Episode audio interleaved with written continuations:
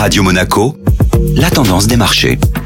Radio Monaco, la tendance des marchés avec Société Générale Private Banking. Aurélie Lombardo, bonjour. Bonjour Benjamin. Les marchés ont fortement rebondi hier. Entraîné par les valeurs les plus touchées depuis le début de la guerre en Ukraine, l'indice européen Eurostock 50 a clôturé en hausse de 7,44%. C'est la plus forte progression journalière depuis l'annonce du premier vaccin contre le Covid en novembre 2020. Cette tendance haussière reflète un espoir accru de solutions diplomatiques entre l'Ukraine et la Russie. Les cours des produits énergétiques et agricoles, qui ont grimpé en flèche depuis le début de l'invasion, ont perdu du terrain. Le Brent est tombé à près de 120 dollars le baril, après un plus haut de 14 ans lundi, proche des 140 dollars. Au niveau des indices sectoriels, les grands perdants de ces derniers jours ont repris enfin des couleurs. Les indices européens Stock 600 de l'automobile, des voyages loisirs et des banques ont affiché les plus fortes hausses. Le secteur auto en tête a progressé de 9,50%. Les investisseurs vont se concentrer aujourd'hui sur la réunion monétaire de la Banque Centrale Européenne.